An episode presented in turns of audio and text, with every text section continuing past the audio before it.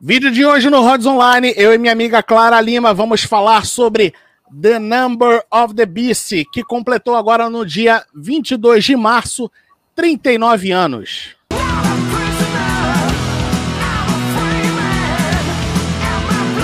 Fala aí galera, beleza? Rodrigo aqui, sejam todos muito bem-vindos ao Rods Online. Se você não conhecia o canal, eu vou pedir para você se inscrever e para você que está retornando a casa, muito obrigado por mais uma visita. Vou pedir para vocês deixarem aquele like maroto. E no vídeo de hoje, eu e a Clarinha vamos falar sobre Iron Maiden, The Number of the Beast, que está completando agora em 2021 39 anos. Porém, antes de nós falarmos sobre The Number of the Beast, Gostaria de lembrar vocês que nós estamos no Spotify, então enquanto você assiste esse vídeo, ele já está lá em formato de podcast no Spotify. Então, se você gosta de ouvir um, um podcast enquanto você está dirigindo, né, Clarinha? Enquanto você está tomando banho, arrumando a sua casa, a sua casa desarrumada, enquanto no você está passando... metrô, né? Exatamente, exatamente. Aí você vai poder ouvir o Rods Online em formato de podcast. Então, todos os nossos vídeos lá, os nossos bate-papos, as nossas lives, tá tudo lá no, no Spotify. E também lembrando que nós estamos no Instagram, está aí na descrição desse vídeo e também está aparecendo aí na tela. Clarinha, Iron Maid, Iron Maid. Esse é Iron meu Maid, Esse é meu favorito. The Number of the Beast, terceiro álbum da banda. Estreia aí do nosso querido Bruce Dickinson, Terceiro álbum de estúdio do, do Iron, né? Lançado em 22 de março de 1982. É, produção do saudoso Martin Birch, certo? O que grande. produziu aí é, tudo de bom do, do Iron aí até o Fear of the Dark, certo? Heaven and Hell, vários clássicos do metal. É, entre outras bandas, né? Tô falando só do Iron, mas entre outras bandas ele produziu muita coisa boa, né? White Snake também foi ele, né? Não 87, mas ele produziu o material do White Snake. Não, é, o material antigo do White Snake, né? Foi ele que produziu, produziu também, né? Não lembro qual. E o, e o The Number of the Beast, ele marcou não só a estreia do, do Bruce, como também o último álbum com o batera Clive Burr, né? Esse material aí que foi lançado pela EMI e pela Capitol no, nos Estados Unidos. E é um material que tem é, 39 minutos de duração. Aliás, Clarinha, é, o The Number of the Beast ele tem 39 minutos de duração e está fazendo 39 anos. Você sabe o que, que isso significa, Clarinha? Oi, Ana Clara! Que coisa, hein, menina? Nada. Ah, pô, eu tava esperando alguma coisa, alguma competição maluca. Não significa aqui. nada. Clarinha. Alguma merda assim, não. Clarinha, Fale-me sobre Iron Maiden, Iron Maiden, The Number of the Beast. Cara, esse álbum é meu álbum favorito. Para mim, ele é o top do ranking. Eu acho Muito uma obra-prima incrível. É um disco que eu ouço sem pular nenhuma faixa. Eu acho que ele tem a duração perfeita e ele está muito bem produzido. Em termos de vocal, assim, uma das melhores performances do Bruce. É, a entrada de harmonias vocais no Iron Maiden, na marcação da entrada das camadas vocais. Então, tudo isso representa muito no, na história da banda. Clarinha, o, o, The Number of the Beast ele foi o, o primeiro álbum do, do Iron Maiden a alcançar a posição de número um no Reino Unido. E ele nos brindou com dois, dois singles, que foi o single de The Number of the Beast. Aliás, eu acho a, as capas do, dos singles e dos álbuns do, do, do Iron sensacionais, né? Certeza, e né? também o Run to the Hills. Run to the Hills, que saiu antes do álbum, né? Saiu Exatamente. E foi parar no, no, número 7 das paradas, né? Que era um, era um Exatamente. nível que o Iron ainda não tinha chegado de popularidade. Até tem o show do o show Hammersmith Odeon, que é de 82, que foi lançado depois numa caixa do Iron. O Bruce uhum. apresenta a música falando: Ó, oh, tá passando muito filme de cowboy na TV, isso é culpa de vocês que botaram Run to the Hills no. Ah, no e, o, E a, e a Run to the Hills também, ela, ela foi o primeiro single da banda a entrar no, no top 10 em inglês, né? Isso. E o, e o álbum ele recebeu o certificado de platina no, nos Estados Unidos, é, no Reino Unido e no Canadá. E ele é o álbum mais vendido do, do Iron, com 14 milhões de cópias é, vendidas mundialmente. O que, que você acha, Clarinha, dessa capa aí do, do The Number of the Beast aí com com o Ed manipulando aí o, o demônio e o demônio lá manipulando lá um Edzinho lá, ó. Olha lá, o Edzinho dançante, ó. Pois é, o conceito dessa capa era para ser o demônio manipulando o ser humano e quem é maior que o demônio? O Ed. O Ed. O Steve Harris, ele diz que o Ed é meio que tudo que a gente quer ser e não é. É tipo um personagem que é, que é tudo que... Enfim, é, é tipo aquela personalidade suprema. Então é como se ele se revelasse os desejos através do Ed. Então é meio que o Ed, o demônio, manipulando a pessoa e o Ed manipulando o demônio, né, por cima.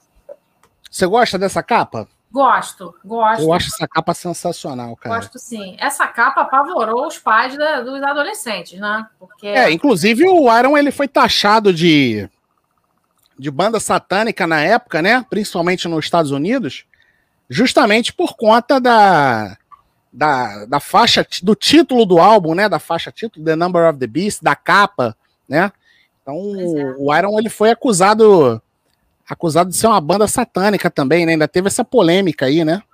Pois é, e essa música é sobre um poema, né? Que descreve uma perseguição na floresta. E o Steve Harris leu esse poema na época de colégio e ele ficou com o conceito na cabeça. Então a letra surgiu daí essa letra dessa perseguição infernal no meio de uma floresta, que deu o conceito dessa faixa título.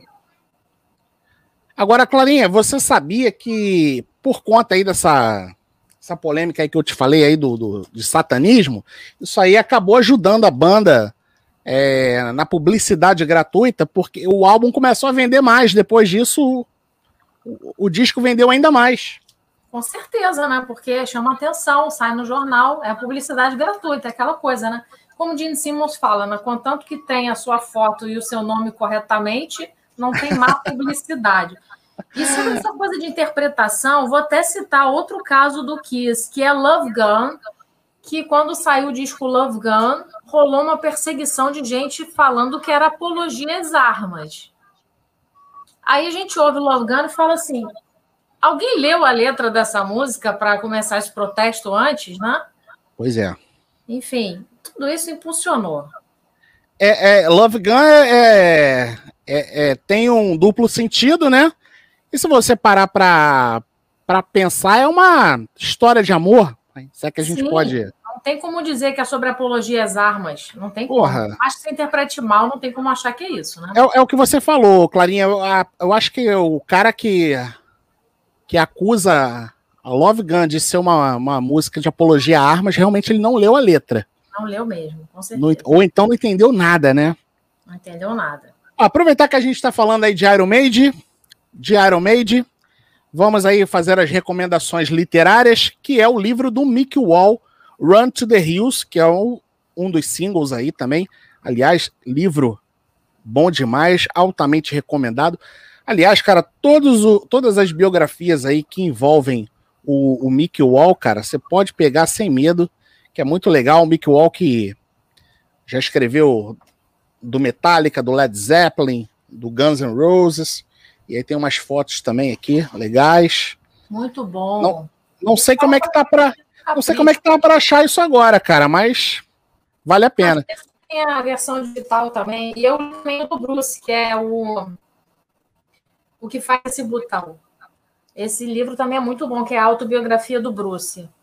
E tem os documentários também sobre, sobre o disco. Aliás, Clarinha, é, e deixa, deixa eu só mostrar, tem esse aqui também, ó, do... Esse é legal também. Que esse aqui é o não...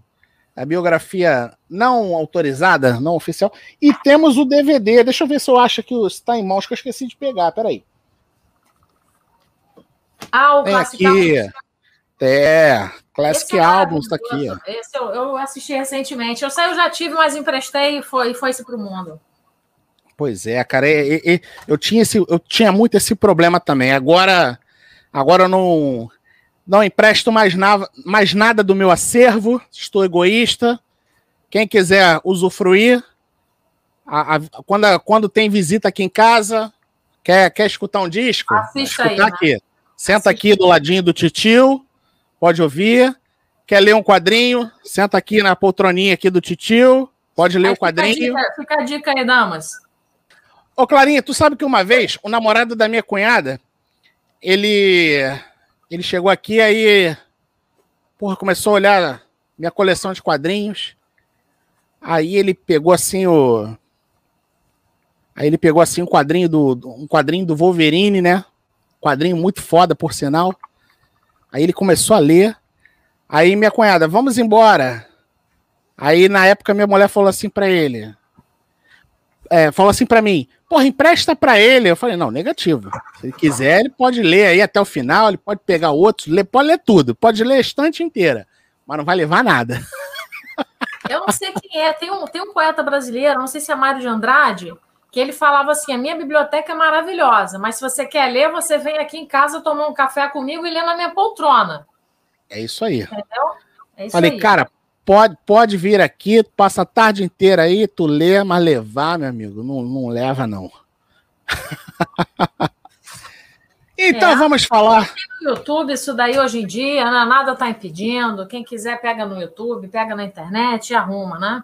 É, eu, eu, eu, o Clarinho, eu sou muito old school, cara. Eu gosto do. Eu, eu ainda sou muito apegado à, à mídia física. A... Ah, item de coleção, né? Item de coleção. É. é. Eu gosto, cara, eu gosto. Né? Faz parte da coleção, né? Cara, eu me arrependo de, de ter me desfeito aí de tantos CDs que eu tinha. Porra, me desfiz, cara. CDs que eu tinha que hoje em dia são difíceis de você conseguir. Tava até falando outro dia lá na live o, os CDs do, do Union, cara, do, do John Corabi com Bruce Kulick. Porra, me desfiz. Eu tinha os CDs do. do não sei nem por que, que eu me desfiz, mas, mas enfim. Acabei me desfazendo. É. Clarinha, então vamos voltar aqui para o, o Iron Maiden The Number of the Beast. Me diga aí, quais são as suas faixas favoritas de The Number of the Beast? Cara, esse disco é um disco que eu ouço inteiro.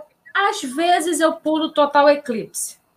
Mas favoritas é Hello Be Thy Name. Ah, essa aí é um clássico, né, cara?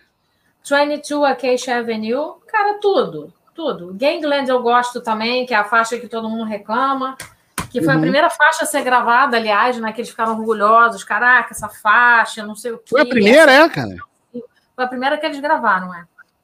Teve uma diferença grande na estrutura da gravação desse álbum para o Peace of Mind, que foi posterior. Eles gravaram num estúdio um pouco mais precário. E o Bruce conta que estava meio que em obra o estúdio. Então ele gravou, por exemplo, os vocais de The Number of the Beast numa cozinha que estava com reboco secando a parede. Assim. Então ele cantou olhando para aquele negócio. E o Martin Birch fazia ele repetir aquelas frases do começo, aquela fra aquelas frases antes do grito. Ele não sabia por quê. E aí repetia, repetia, repetia. Ele teve uma hora que ele ficou tão puto que ele tacou cadeira na parede, assim, a cadeira até arrancou o reboco da parede. O, o, Bru, o, Bruce, ele, o Bruce ele, ele passou um sufoco com, o Martin Birch, né, cara? O cara exigiu bastante dele, né? Pois é, ele e esse relato, né, cara? esse relato do Number of the Beast, ele diz que não entendia o que o Martin Birch queria, e aí o Martin Birch fez uma pausa e explicou para ele, ó, isso daqui não é simples, isso aqui, essas frases vão resumir o que é você como vocalista, ela tem que ser certa. E aí o Bruce disse que depois que ele pensou nisso, inclusive o Martin Birch contou a história do da mesma briga que o Dio teve para gravar Heaven and Hell, de tipo, ah, isso aqui, é, isso aqui é simples, eu vou fazer isso aqui rapidinho e já me libero. E que o Martin Birch apertou, apertou, apertou, e o Bruce disse que quando ele entendeu o que, que precisava ser feito, é como se fosse, como se ele tivesse criado uma barreira, e aí o Martin Birch ajudou a fazer a rachadura da barreira que ele disse que ele ergueu um muro que era o ego dele. E aí, quando ele rachou, ele conseguiu dar a interpretação desejada ali para essa faixa que é tão emblemática, né? O registro. Cara, eu, eu você estava falando aqui, eu estava lembrando que você falou da, da faixa Total Eclipse. Originalmente essa faixa ficou de fora, né? Ela só entrou depois. ela entrou como um bônus, né? Eu acho que ela saiu de bônus, não sei se na edição japonesa, mas tem um lance da Gangblade e da Total Eclipse que saíram em alguns países, em, algumas edições e outras não, né? Olha, eu não sei se ela, se ela, se ela entrou como faixa bônus em 95. Eu sei que no lançamento remasterizado de 98 já já estava lá, que inclusive é esse aqui que eu tenho em CD, que eu não sei se vai dar para para ver aí, ó.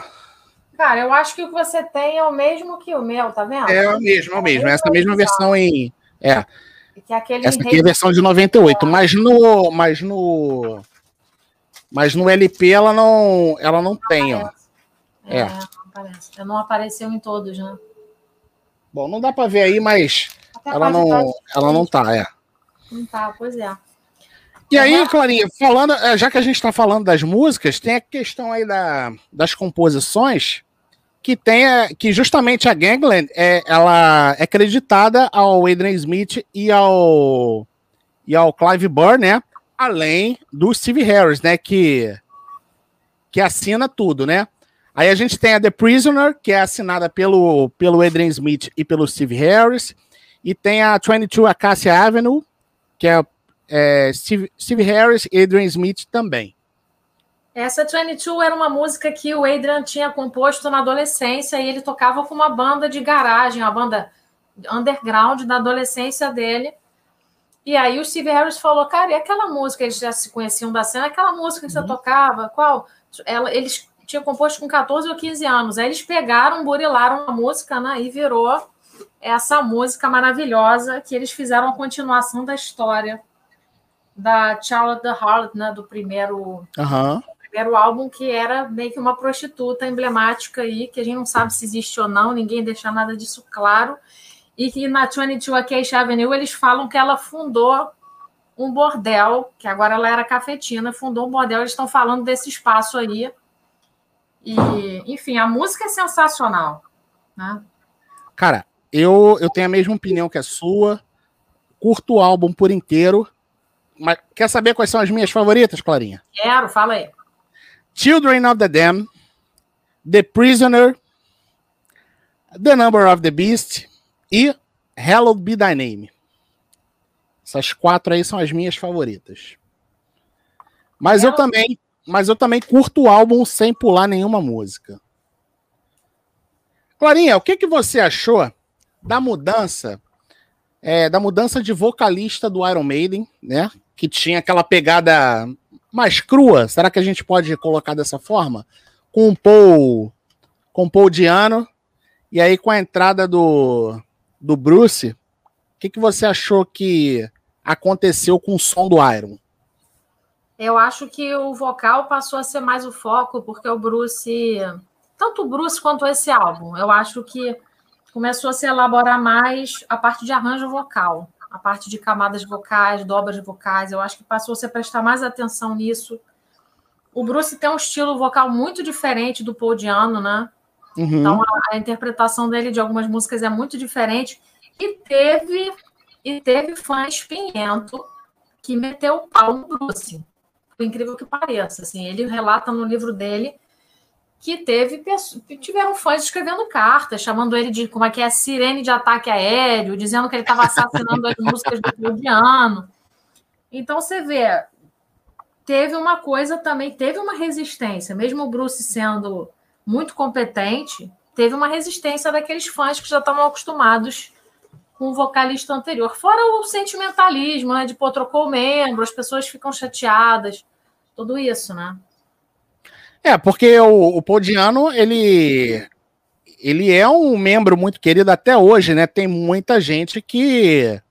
Muitos fãs que gostam. Eu ouso dizer que até mais que o Bruce, né, cara? Vários gostam mais. Mas eu acho que, eu acho que a entrada do, do, do Bruce, é, como você já, já bem explicou aí, deu uma refinada no, no, no Iron Maiden, não só na, na parte vocal, mas eu acho que na parte melódica também da coisa, não? Sim, eu acho que trouxe mais, mais elaboração. Eu acho que o Bruce ele é um vocalista que tem mais recurso vocal, né? Não tô falando, não tô reclamando do Paul, não. Eu adoro o Paul também. Mas eu acho que ele, a entrada dele sofisticou também, tanto a parte vocal quanto a parte de performance, né? Porque ele é muito showman. Uhum. É muito. Eu acho que ele tem um papel assim de presença de palco muito presente desde o começo. Ele já tinha experiência, né? Ele, ele era do Samsung, que era uma banda de hard da mesma, do mesmo movimento, já tinha lançado dois discos, então ele já tinha muita experiência. Ele já entrou, não era um vocalista cru, ele já era um cara que tinha um todo um amparo de uso de voz, já sabia usar a voz dele, já sabia administrar a voz, já sabia como se portar num palco. Então ele já trouxe essa maturidade, mesmo jovem, já trouxe isso, né, pro, pro disco e pro, pro shows, né? Agora, Clarinha, você lembra quando foi a primeira vez que você ouviu The Number of the Beast? Cara, foi no foi no Donington Live, no meu VHS do Donington Live que eu alugava na, na, na locadora. Não, é, eu lembro que eu lembro que você me contou essa história. Aliás, quem não assistiu, eu e a Clarinha fizemos um especial do Iron Maiden na época do Rock in Rio que a gente gravou lá no Calabouço. Lembra, Clarinha? Foi. Se eu não estou enganado, aquilo ali foi em 2019? 2019, acho que foi. Foi, acho né? Foi pra, é. Saiu em setembro ou em agosto, não foi? É, acho que foi, é, acho que foi. Se você não assistiu, depois assista lá. Você, você assistiu pela primeira vez ali no ali no VHS, no Live Done. Então, mas eu, eu digo o álbum mesmo, o álbum The Number of the Beast. Você tem lembrança de quando que você pegou a primeira vez para ouvir? Eu já eu devia ter já uns 17 ou 18 anos. E eu me apaixonei por esse álbum. Eu só conhecia as básicas, né? Que a gente começa ouvindo Iron assim, pega disco ao vivo, aí pega coletânea, aí vai, vai, aí depois que você cansou da coletânea, você não aguenta mais ouvir aquelas músicas, você começa a comprar disco. Pô, esse disco, esse disco, esse disco. Eu comecei a ouvir isso em final de adolescência, esse disco. E eu comprei ele usado pelo Mercado Livre, porque eu não achava ele nas lojas. É, é um item muito precioso da minha coleção.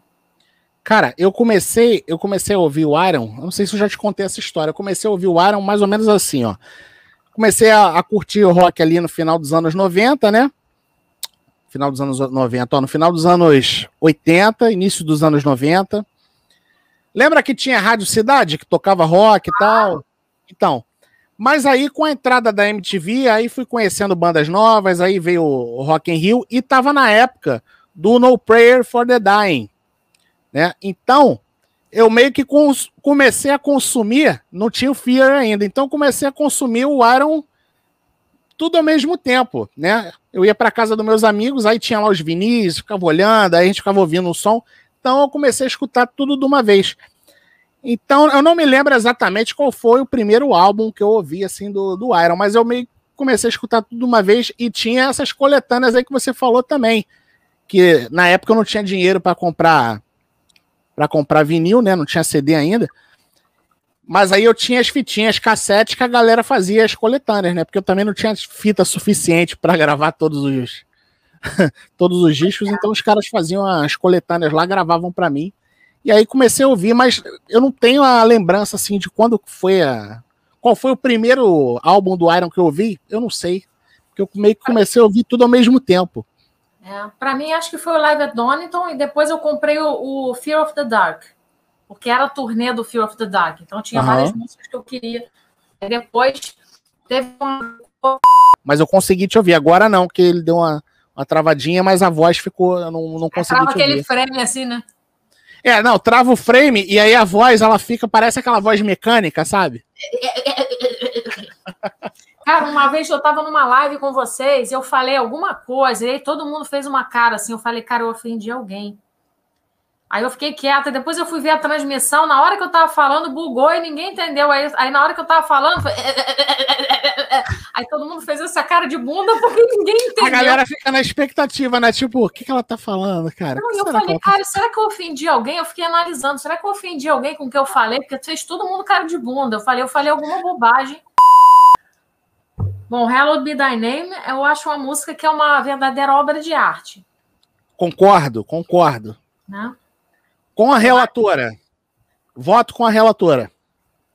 ela vai descrevendo um cara que está preso para ir para a forca e todo o processo mental dele, psicológico, dele esperando o momento dele para a forca e todo o processo dele estar tá se acalmando, orando na religião dele até o desespero total, que é a hora que ele vai de fato para a forca e aquele aquele ápice de ansiedade dele perder a fé dele naquele momento.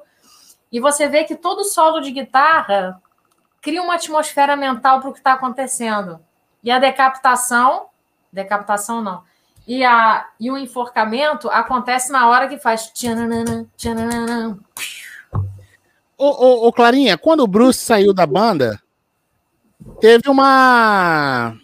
Teve uma encenação nessa música, não teve? Eu não sei to... se foi nessa música, mas teve um show que eles fizeram, que eles fizeram com um mágico. Cara, não foi o último show? Não foi o último? Foi, foi, pelo menos documentado foi. Que eles fizeram é. um show de mágica. Eu já vi esse show tem muito tempo. Eu e também. Eles, eles, convidaram uma equipe de mágicos e aí tinha algum lance acontecendo no final que era tipo, não sei se o Bruce era decapitado. Acho que era isso, né? Eu acho que era isso, cara. Eu não, não, consigo me lembrar, mas eu acho que era isso aí. Eu acho que era nessa música.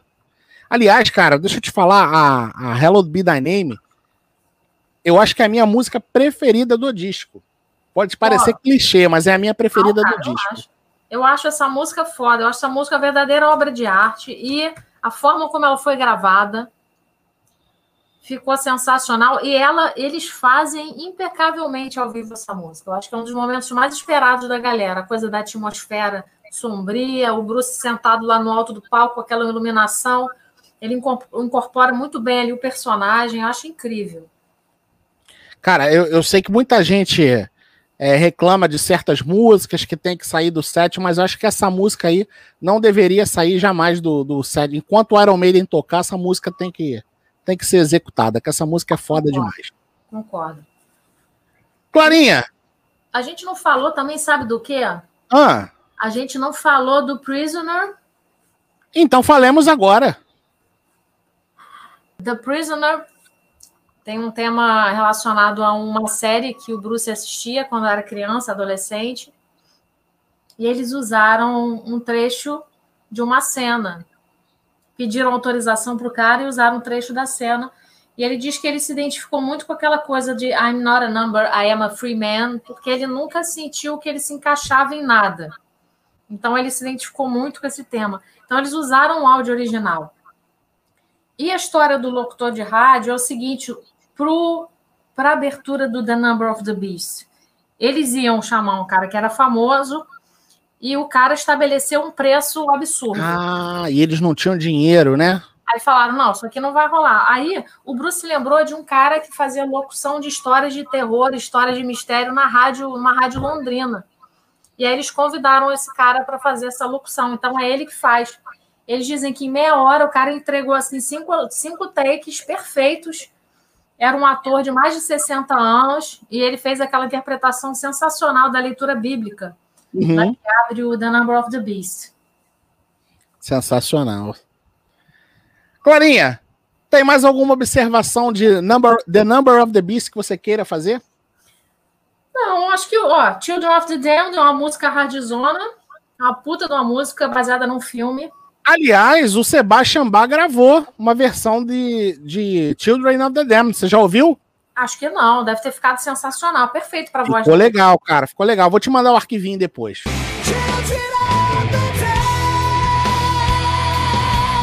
legal. Muito bom. Cara, o que o Sebastian Bach não gravou, né, cara? O Sebastian Bach, ele realmente homenageia...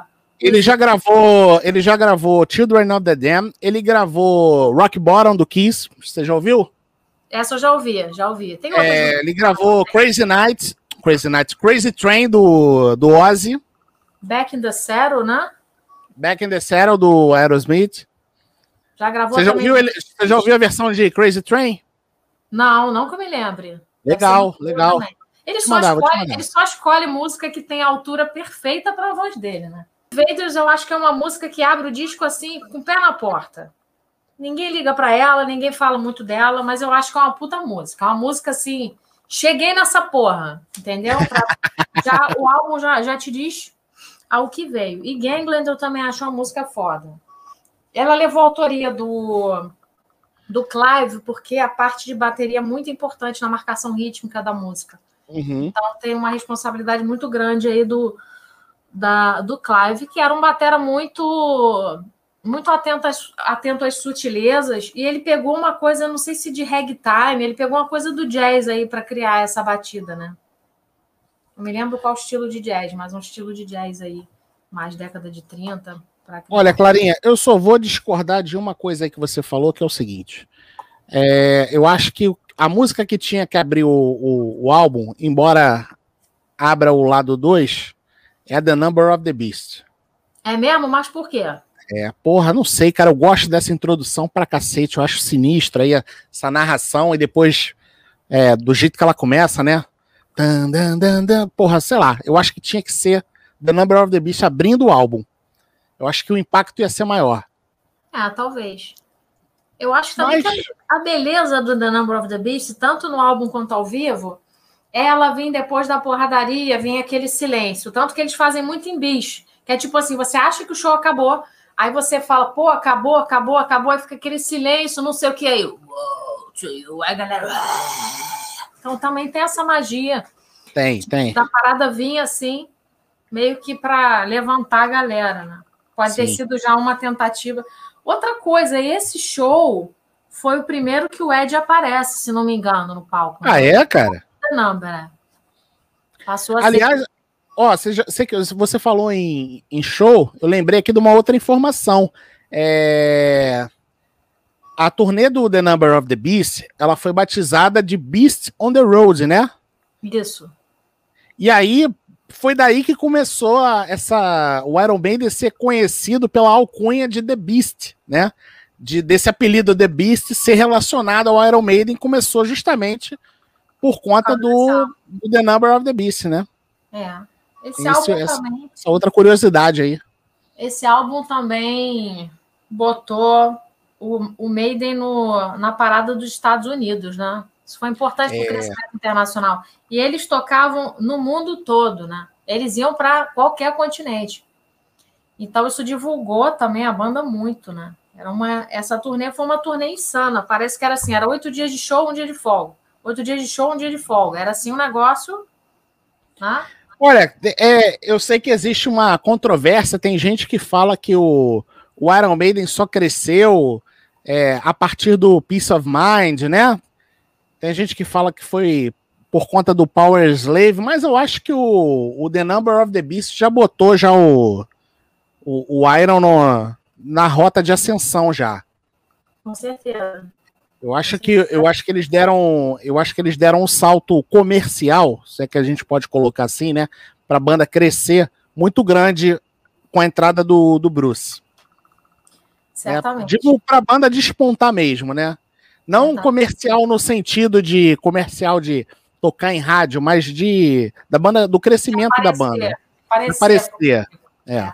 Assim, eu acho que o Power Slave no Brasil, né, por causa do Rock in Rio, né? Eu acho que depois do Power Slave cresceu muito no Brasil. Que aí veio é. para o Brasil. Pode, aí... ser, pode ser até que seja, pode ser até que seja o, o Peace of Mind, o, o álbum responsável aí por ter é, tornado o Iron Maiden grande, mas eu acho que o, o The Number of the Beast já, já foi um passo muito grande para isso. Certamente. Clarinha, antes de nós encerrarmos aí o nosso bate-papo sobre, sobre Iron Maiden, The Number of the Beast, é, gostaria de lembrar a galera que não adquiriu ainda a camisa do Rods Online, que já está à venda na nossa lojinha. Basta você me mandar um direct no Instagram é apenas 60 reais mais o envio. Então você vai lá no Instagram que está aparecendo aí na tela, está também na descrição desse vídeo, me manda um direct e compre a sua camisa do Rods Online. Próximo vídeo da Clarinha ela já vai fazer com a estampa de Rods Online. Certo? Bem que nunca aparece, né, cara, minhas estampas. Essa aqui é doleta, tá? É sempre camisa de banda, mas só aparece o ombro, né?